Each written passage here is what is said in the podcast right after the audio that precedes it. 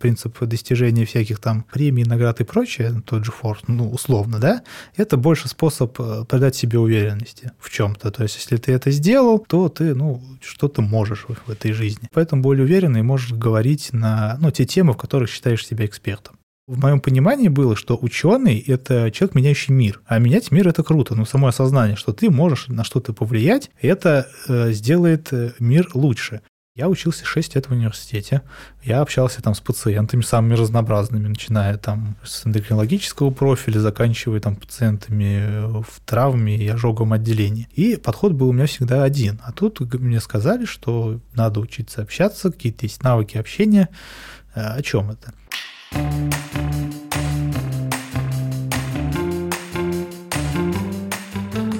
Здравствуйте, дорогие друзья! В эфире подкаст «Врач-богач» и я, Евгения Харченко. У нас сегодня очень интересный гость. Это Максим Андреевич Котов, кандидат медицинских наук, врач-онколог, хирург, работает в Национальном медицинском исследовательском центре онкологии имени Петрова и также является номинантом Forbes 30 до 30. Максим Андреевич, добро пожаловать! Да, добрый вечер, Евгения.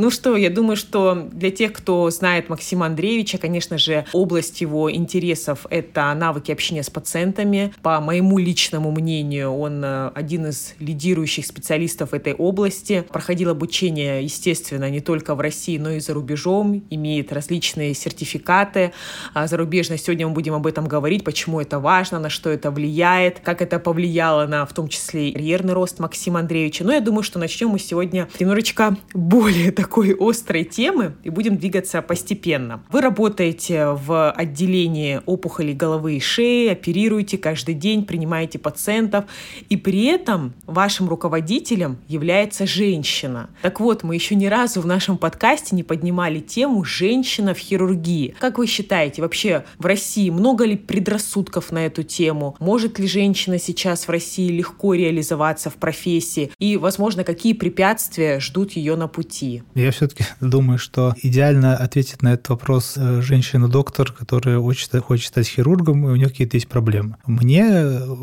ну, со стороны. Со стороны очень сложно, на самом деле, понять, какие есть проблемы. Но что есть? Безусловно, хирургия остается все-таки мужской специальностью до сих пор. Причин, я думаю, что все-таки если просто так исторически сложилось. Какая-то тяжелая работа, э, ночные дежурства, ну и, в принципе, мужской коллектив, который, ну, сам по себе, ну, не приемлет по каким-либо причинам. Возможно, это банальный патриархат, и мы вот думаем, что вот мужчины в хирургии, потому что это такое занятие такое сложное, немножко экстремальное. Сакральное. Сакральное, да, какие-то знания, которые передаются вот от одного, от одного другому, как от отца к сыну. Поэтому мужское общество ну, не приемлет, что ли.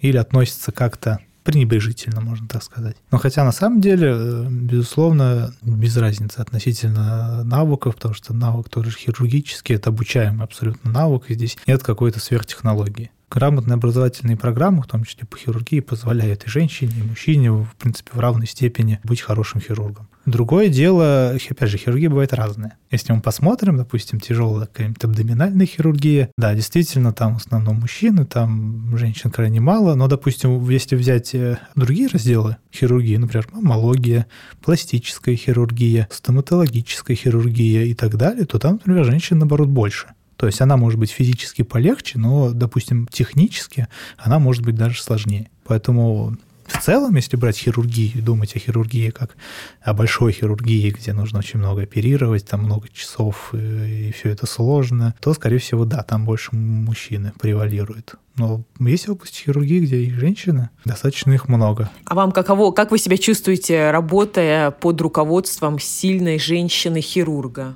Комфортно? В целом, да. Потому что я все-таки пытаюсь оценивать э, ну, какие-то профессиональные качества прежде всего. То есть, в принципе, э, женщина, конечно же, может столкнуться с какой-то там отчасти стигматизацией при э, работе в мужском коллективе. Хирургия все равно еще да, носит все-таки мужское лицо, и она должна быть готова к каким-то, наверное, временным, возможно, лишениям. Чему должна, ну, о чем должна подумать женщина, прежде чем вообще пойти в хирургию? Вот вы видите перед собой множество примеров женщин в хирургии.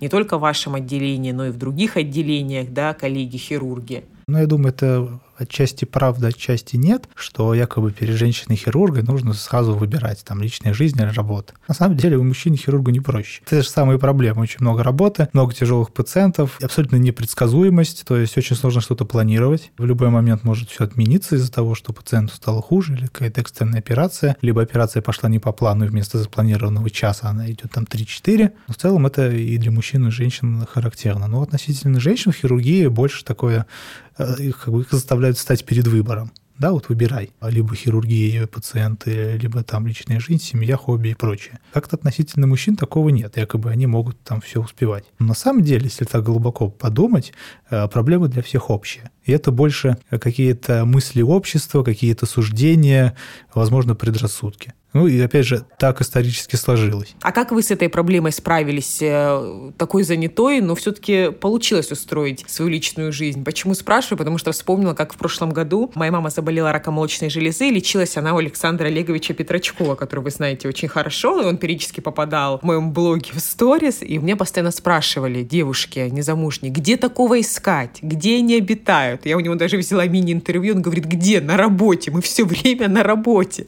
Так вот, вопрос к занятым хирургам. Где вы обитаете?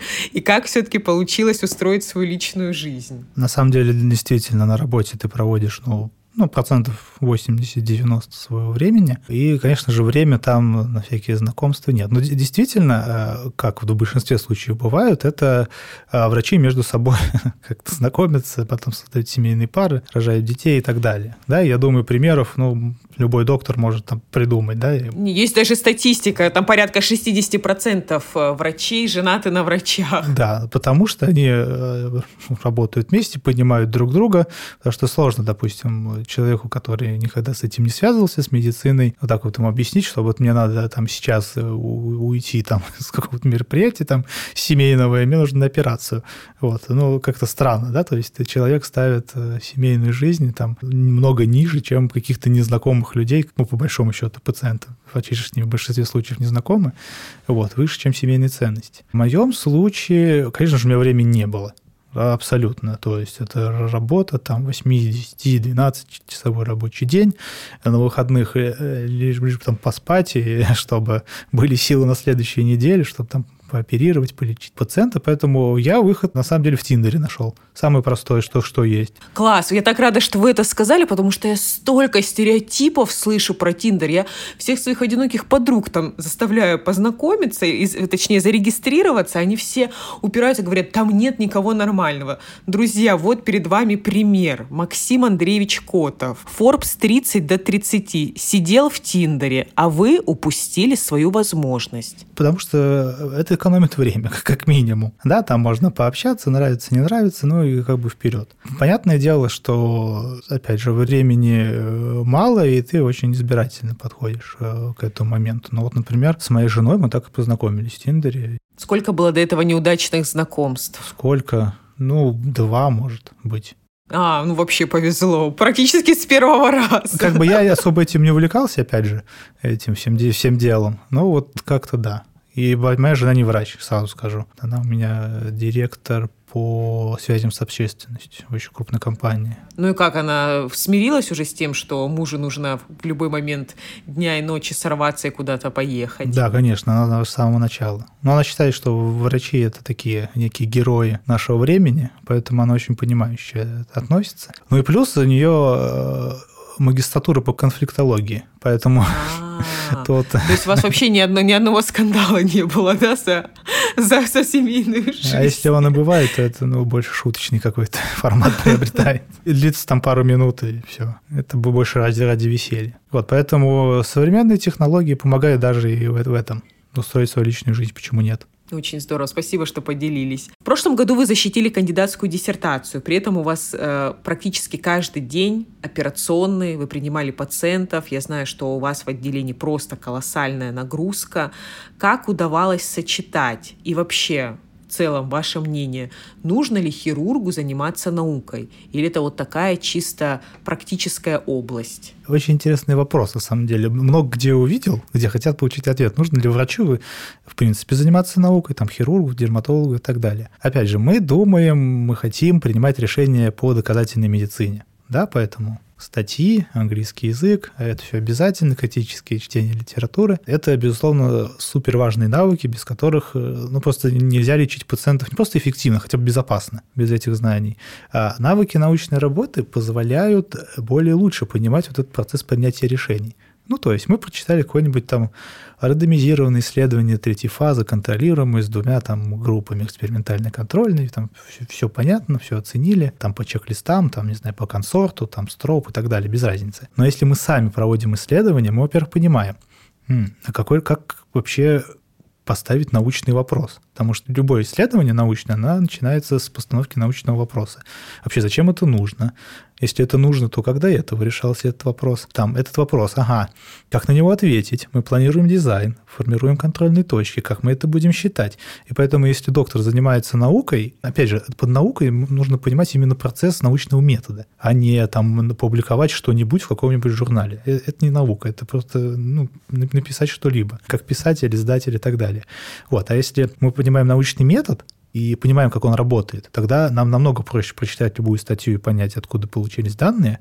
И опять же, читая любую научную статью, мы же понимаем, что не мы проводили это исследование, пациенты все-таки другие, там страны другие, центры другие, методы лечения похожие, но все-таки другие. А как это все работает у нас? Как это применимо? Можем ли мы получать такие же результаты? И второе еще, что существует такое мнение, что наука – это вот врач сидит в лабораториях, там э, что-то там перепрограммирует ДНК, да, там вводит что-то мышам, смотрит. Да, никто не представляет его с табличкой Excel. Да, но на самом деле наука именно клиническая – это ответы на какие-то более простые вопросы, но которые нужно решить научным методом. Ну, например, когда пациенту там лучше, не знаю, вводить на какое-нибудь исследование, там утром, вечером, после обеда, там, или, не знаю, когда там проводить сеанс лучевой терапии, утром или вечером лучше. То есть банальные, вроде простые вопросы, казалось бы, да, но именно их тоже можно решить научным методом, если это как-то может повлиять.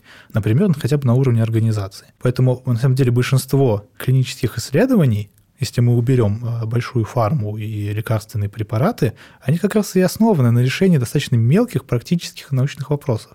Но при этом по методологии они могут, допустим, даже не уступать этим крупным рандомизированным исследованиям. Или, например, такая вещь, как э, различные soft skills или то, что сложно померить цифрами та же коммуникация, не знаю, общение в команде, лидерство или все такое, где нет какой-то шкалы, линейки и прочее. Там нужны качественные исследования, опросники, там, фокус-группы и так далее. И на самом деле эти данные, они крайне ценны, потому что на основе них мы можем иметь свою практику.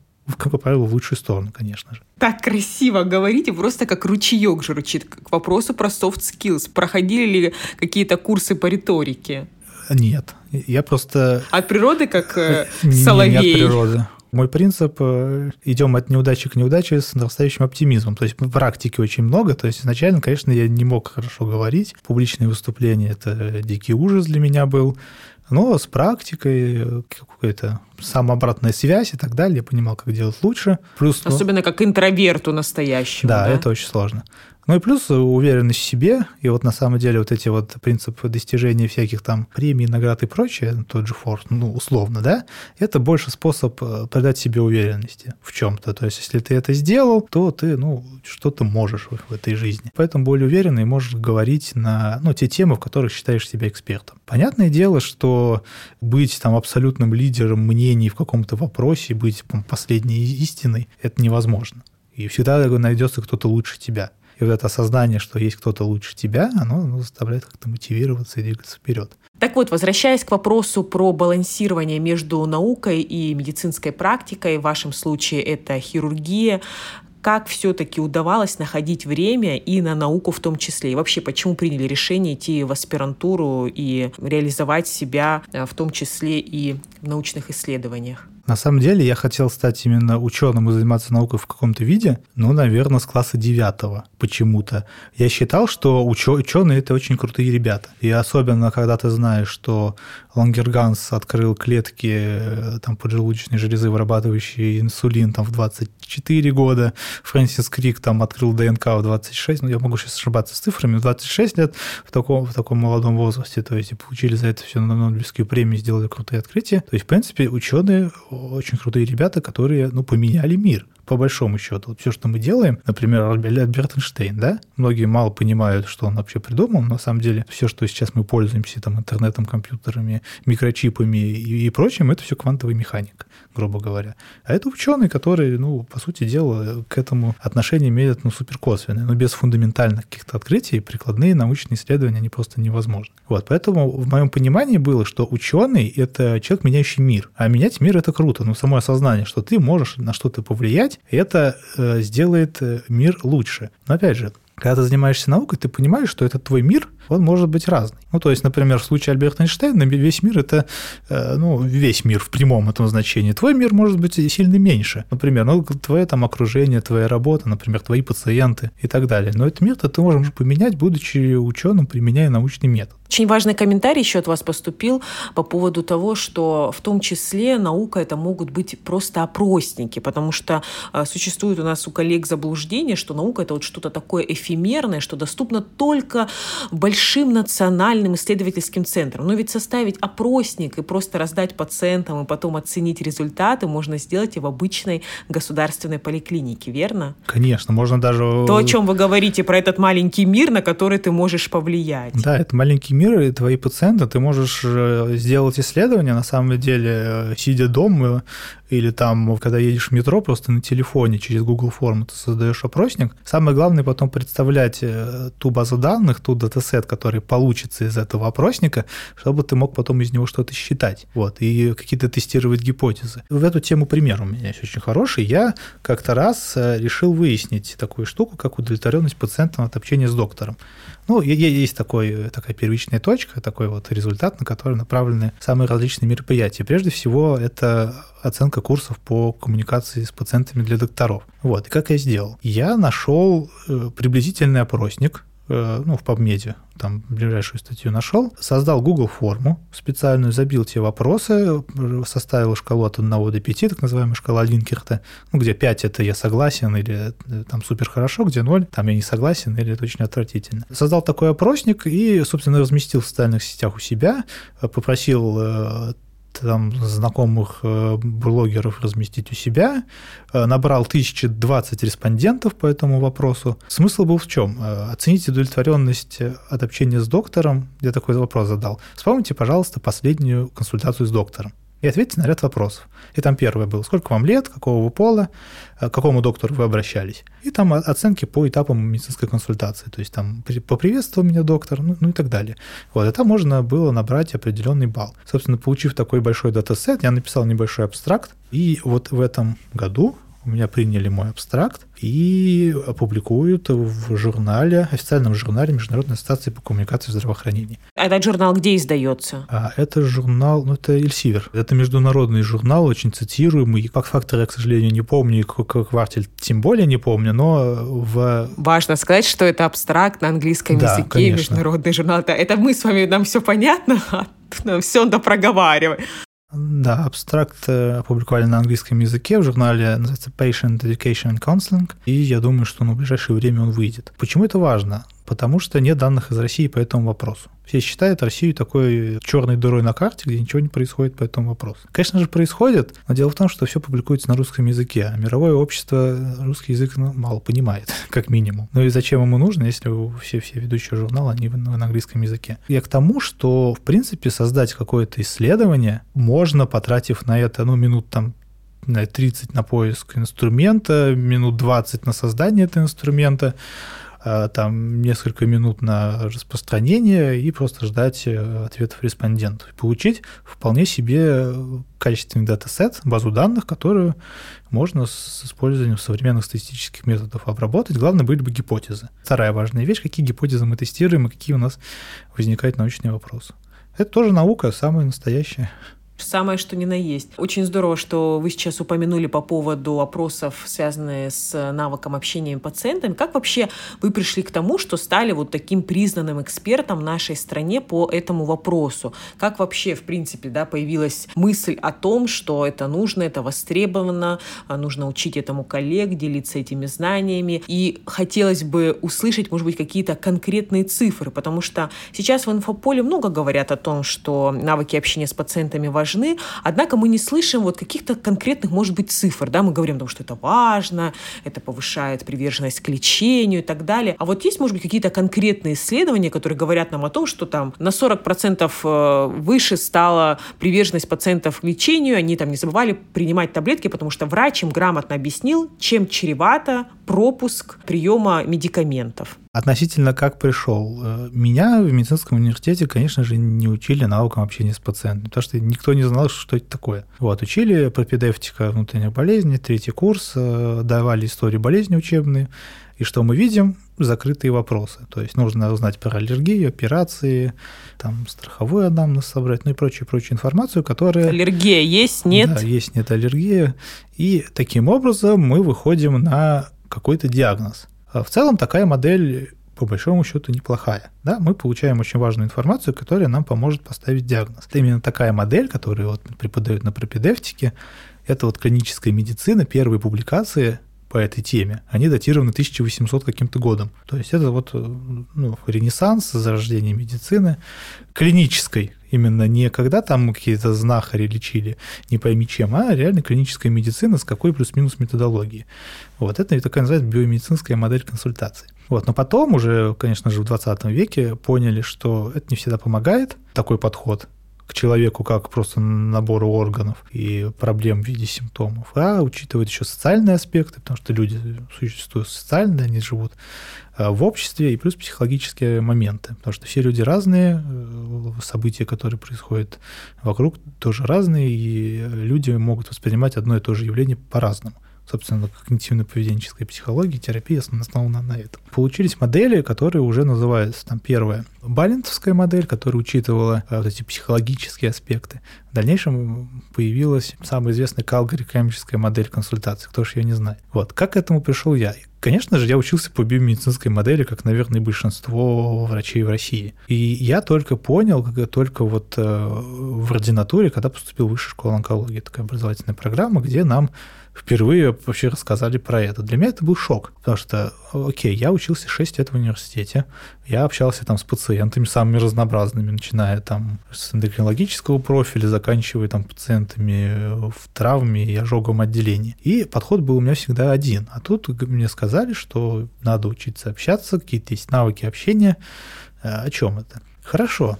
Постепенно я начал это изучать, да, удаленно, и понял, что это работает. Это работает. Почему? Как, как можно понять вообще, что либо работает или нет? Первый уровень – это реакция. То есть я что-то сделал, у меня получилось, вау, круто, это работает. Отлично, но, но, к сожалению, этого недостаточно. Второй уровень – это знание, когда ты понимаешь, то есть что ты делаешь и как это может повлиять на результат. И третий уровень – ты меняешь свое поведение.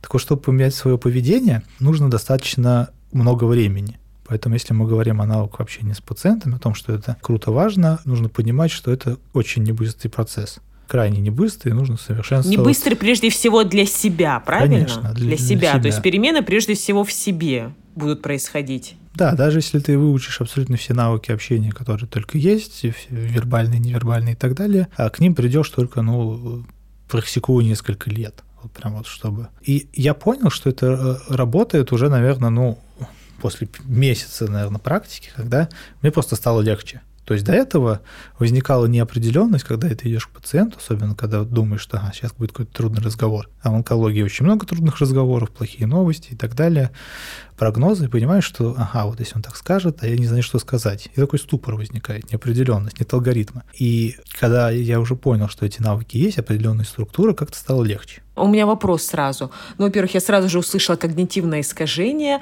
по поводу того, кто не знает Калгари кембриджскую модель. Я свой блог тоже использую как инструмент, и где-то несколько месяцев назад проводила опрос среди подписчиков, значит, проголосовала там, ну, что-то около трех тысяч респондентов у меня было в сторис, и вот честно, или 10, или 20 процентов ответили, что они когда-то просто соприкасались с этой информацией. То есть они там начали читать книгу, слушали хотя бы одну лекцию. То есть я поставила минимальный вообще порог того, что люди хотя бы как-то в этом разбираются. Посмотрел какой-то вебинар, где-то что-то прочел, в интернете нашел. Из трех тысяч ответили 20%, что они минимально с этим соприкасались. Поэтому на самом деле тут еще поле непаханное для вас, чтобы нести свет в массы. Я понял, что в России это стратегия Голубого океана, мало кто этим занимается, это такой способ занять свою нишу в этом деле. Что нужно было сделать?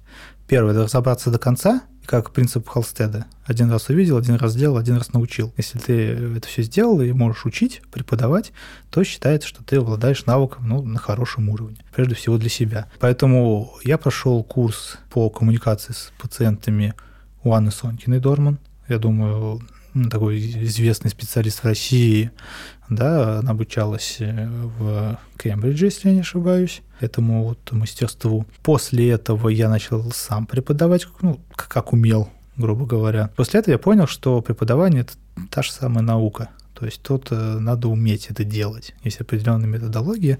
И в 2019 году я поехал на образовательную программу в Нидерланды от э, Международной ассоциации по коммуникации в здравоохранении на недельный курс про то, как преподавать врачам навыки общения с пациентами. Это самая очень э, удивительная история. Во-первых, э, это очень дорого стоит, сразу скажу. Ну, давайте, у нас подкаст называется «Врач-богач», поэтому мы эти цифры озвучиваем. У нас, в принципе, все гости — это self-made, у нас нет никого, кому дали бы деньги родители, поэтому я считаю, что планку слушателям нужно повышать. Поэтому, пожалуйста, озвучите, сколько это стоило. Первый курс стоил 430 фунтов стерлингов, Второй курс стоил 720 фунтов стерлингов. Ну, понятно, нужно еще, еще до дорога проживания. То есть каждый курс тысяч в 200 рублей вам ну, вышел? Ну, примерно да. Вот так вот э, и получилось.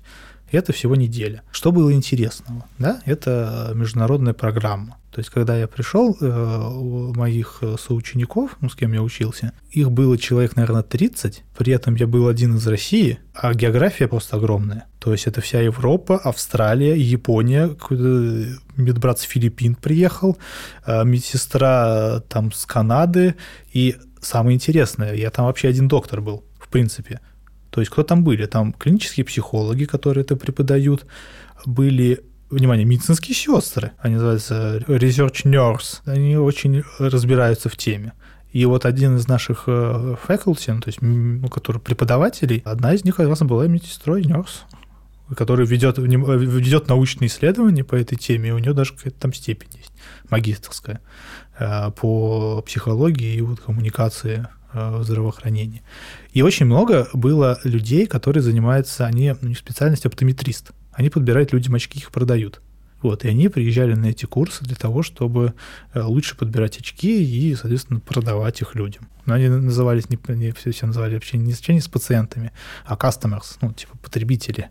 Вот, но это было очень интересно, что такой курс, казалось бы, направленный все-таки на медицину, а конкретно врачей там и не, особо и не было. Очень интересная история. Мои навыки английского, ну, я не сказал бы, что прям супер адванс, там C1, C2, ну, интермедиант, может, чуть выше. И там, так первое, что нам сказали, у нас очень дружелюбная атмосфера. Второе, что нам сказали, среди нас нет ни одного человека, для которого английский родной язык, ну, кроме одного участника из Австралии. Для него это родной язык. Но все остальные английский – это второй для них язык. И мы все участвуем, и мы не смотрим, как ты плохо разговариваешь, нам без разницы. Вот как умеешь, так и вперед. Главное отработать навыки сами. Да, я, конечно, очень боялся этого дела. Думаю, опозориться на 43 страны не особо не хотелось. Но у меня не получилось. Меня все-таки заставили провести семинар где-то на полтора часа для четырех людей на английском языке. Я ко- кое-как... А так, как, а так как Максим Андреевич, в принципе, вы сейчас не видите, а я уже Максим Андреевич не первый год знаю, классический интроверт, который не улыбается, то есть такая стереотип русского в головах остался, да, такого сурового. Э, да, такое было. Или они все-таки прочувствовали ваше доброе сердце ко второму дню уже? Не, ну в дальнейшем они очень мне крутой фидбэк давали о том, что я, в принципе, молодец и что, что что-то могу. Вот, но для меня это был прям э, опыт Прям очень большой опыт, после которого я понял, что мой языковой барьер просто испарился. Раз я могу обучать других людей, которые старше меня, и у них бэкграунд, в принципе, ну, очень-очень хороший, там у них научные степени, там мастерс были, и я могу им что-то преподавать на английском, и они понимают меня, это было очень круто. И, собственно, после этого я начал уже преподавать здесь. Как вы доносите важность вообще навыков общения с пациентами? Через какие-то научные статьи, конкретные цифры, конкретные результаты? К чему это приведет? Убеждая людей вас послушать и у вас поучиться. Относительно фактов. Я вот всегда говорю, что тот человек там, в любом разговоре, который владеет фактами, э, у того и сила. Абстракциями может говорить любой. Вот, если говорить про факты и возвращаясь к тому вопросу, почему навыки общения это важно, как бы все понимают. Но вот факт, да, например, что не обладая навыками общения, такими как банальный навык, активное слушание, просто послушать пациента не перебивая, мы можем пропустить до 60% важной информации. Почему? Потому что мы увлечены тем, что задаем закрытые вопросы и получаем на них ответ. Вспоминаем биомедицинскую модель и пропедевтику третий курс. Если же мы используем, наоборот, открытые вопросы, когда даем свободу пациенту что-то рассказать и просто слушаем, мы получаем максимальное количество информации. И вероятность медицинской ошибки в таком случае по разным данным э, снижается в 2-3 раза. Ну, то есть те доктора, которые используют более открытый стиль общения, задают открытые вопросы и слушают, ошибаются меньше. Или, например, еще один факт, что когда мы спрашиваем пациента про его проблемы или жалобы, ну, первый раз мы его увидим, что первые жалобы, которые высказывает пациент, не всегда важные и не всегда клинически значимые. И вот классическое исследование 1984 года, которое было проведено, говорит о том, что первое, чем дольше мы слушаем пациента, не перебивая, тем больше жалоб мы получаем, и, скорее всего, важная информация, важная проблема пациента, она где-то третья, четвертая, чем первая, вторая. Это очень интересно. Либо еще, если цифры, да, почему навыки общения, действительно, вообще коммуникация, это важно. Есть такой момент, как э, понимание пациентом информации. Да, ну вот мы что-то ему рассказываем про методы лечения диагностики. Так вот, считается, что если мы используем формат такого врачебного монолога, и читаем пациенту лекции, то в этом случае запоминается максимум 30-40% информации. Как бы понятно, мы ему не объясняли. Но если мы используем такую форму, которая называется навык э, дозирования или chunk and check, типа откусывай и проверяй, то в этом случае запоминаемость информации, она повышается на процентов до 70-80. Два раза. Делаем следующий вывод. Есть исследования, которые говорят, что в целом существует проблема того, что пациенты не выполняют назначение доктора. Доктор старается ездить на конференции, получает самую актуальную информацию, назначает самое подходящее лечение, а пациент не применяет. При этом при острых состояниях пациенты могут не выполнять назначение врача ну, где-то в 30% случаев, при хронических заболеваниях они это не выполняют вовсе или делают это неправильно, примерно в 60% случаев. А когда нужно что-то длительно делать, например, диету соблюдать или какой-то стиль жизни, там не курить и так далее, они не выполняют это в 90% случаев. Вот, и на это можно повлиять навыками общения. Ну, например, опять же, информированием пациента, а, сообщением ему конкретных цифр, рисков, а не абстракций. В этом случае мы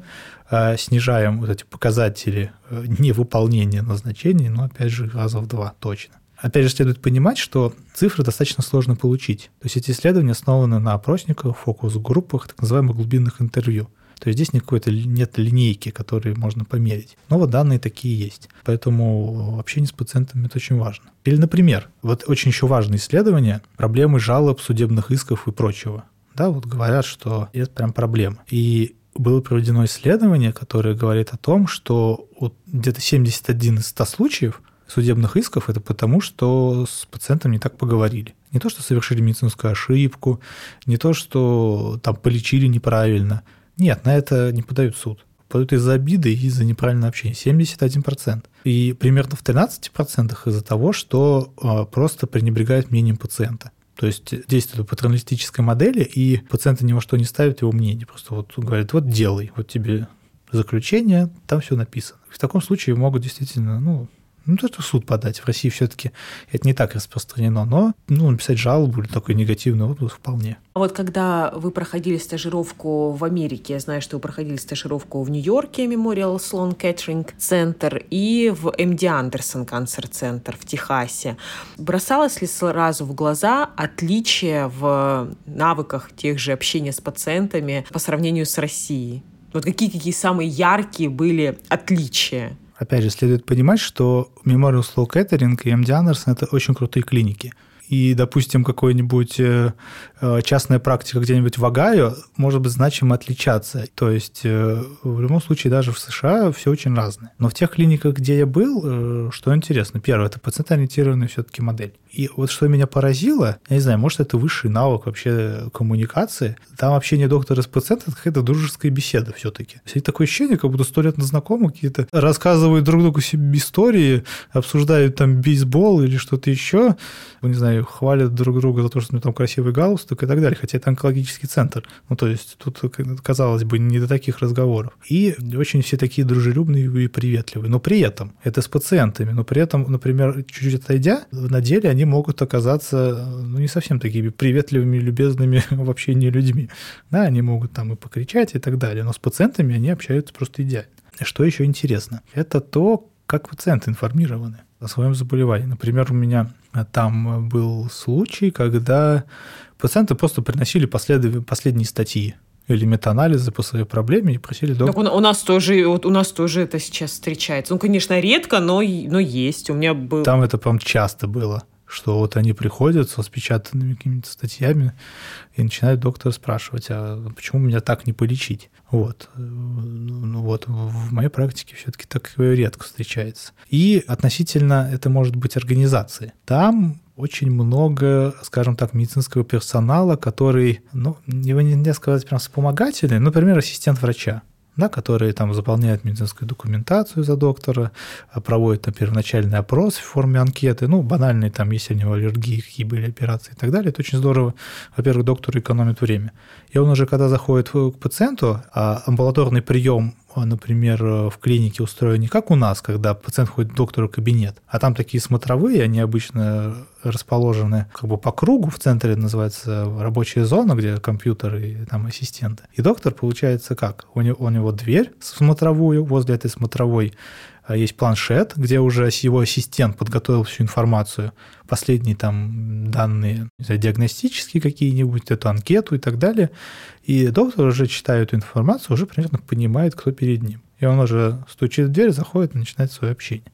После этого, как он пообщался провел осмотр, он уходит в эту рабочую зону, что-то там обсуждает со своим ассистентом, и получается, что идет в следующую смотровую, а уже заключение и там дальнейшие рекомендации дает ассистент врача. Я спрашивал, очень интересно, конечно, это у вас устроено, а почему так? Они сказали, что, ну, во-первых, врача учиться очень долго и дорого, а ассистент на врача можно стать там за два года подготовки.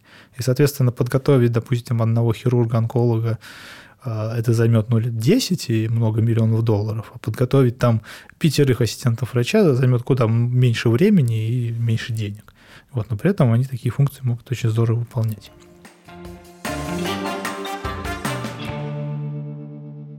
Вы попали в рейтинг Forbes 30 до 30. Как вам это удалось? Как вы добились такого успеха?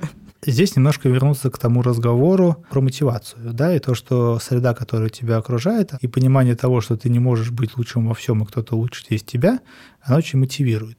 У меня есть ну, хорошие знакомые товарищи, которые уже в список Forbes попадали. И, соответственно, у меня возникал вопрос, как туда попасть, реально ли это, и ну, второй вопрос, чем я хуже, да, в принципе, можно попробовать. И оказывается, можно было просто подать заявку туда, вот, они объявили конкурс, где нужно было написать какой-то молодец на 500 слов и, собственно, ждать. К слову, сейчас извиняюсь, что перебью, вот насколько мифов вокруг вообще всего.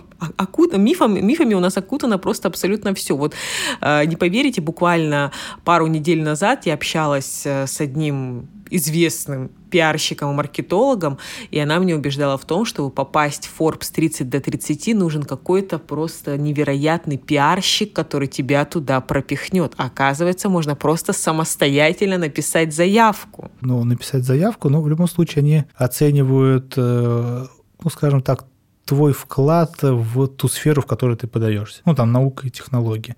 И опять же, возвращаясь к науке, это не, не обязательно там квантовая физика, какие-то там чудесные приборы новые или там теории. Я писал о том, что я развиваю в России научный подход к коммуникации в здравоохранении. Ну, как могу, опять же.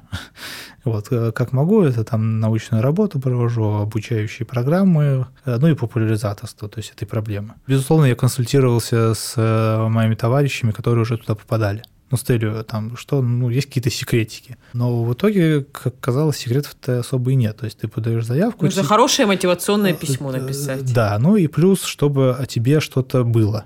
Ну, то есть, э, вот ты подаешь заявку, человек, как я предполагаю, это работает, да, редактор начинает смотреть, кто это такой. Если он на просторах интернета ничего не может найти, ну, там, не знаю, упоминаний в СМИ, э, там, интервью или что-нибудь, то, ну, скорее всего, э, не попадешь ты в этот список Forbes.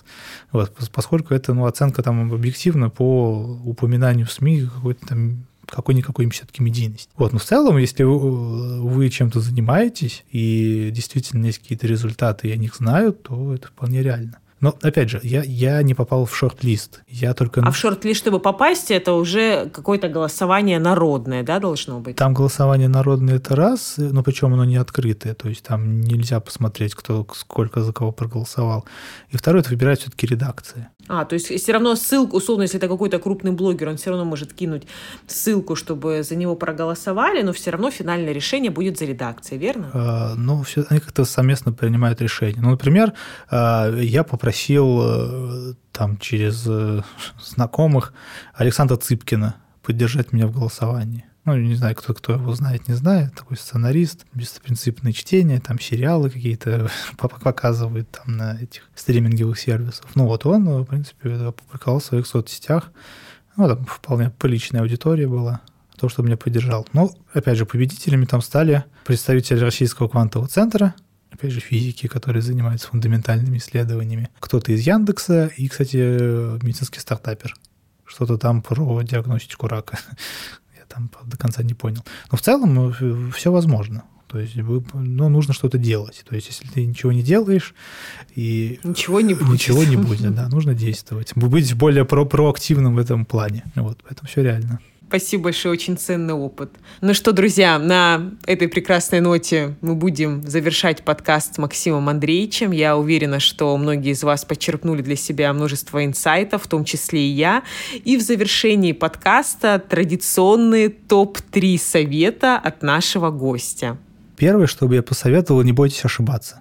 Потому что ошибки – это двигатель э, любого прогресса. Но нужно обязательно не повторять одних и тех же ошибок в этом случае вы, наверное, ни к чему не придете. А второе, э, чтобы я дал совет, э, старайтесь рассказывать о том, чем вы занимаетесь, если вы занимаетесь каким-то благим делом. Ну, например, лечите людей, создаете образовательные программы или что-то занимаетесь благотворительным. А рассказывайте о себе, потому что любая узнаваемость, любая медийность, она все-таки пригодится.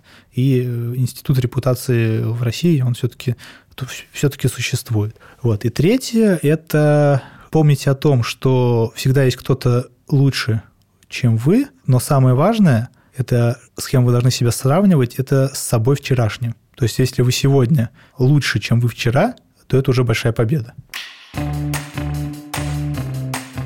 Это был подкаст «Врач-богач». Друзья, спасибо большое за внимание. Оставляйте, пожалуйста, свои комментарии, оценки под этим подкастом. Нам будет очень приятно. Я обязательно опубликую ссылку на социальные сети Максима Андреевича у себя в сторис. И вы можете писать свои впечатления о подкасте нам в директ. Спасибо большое.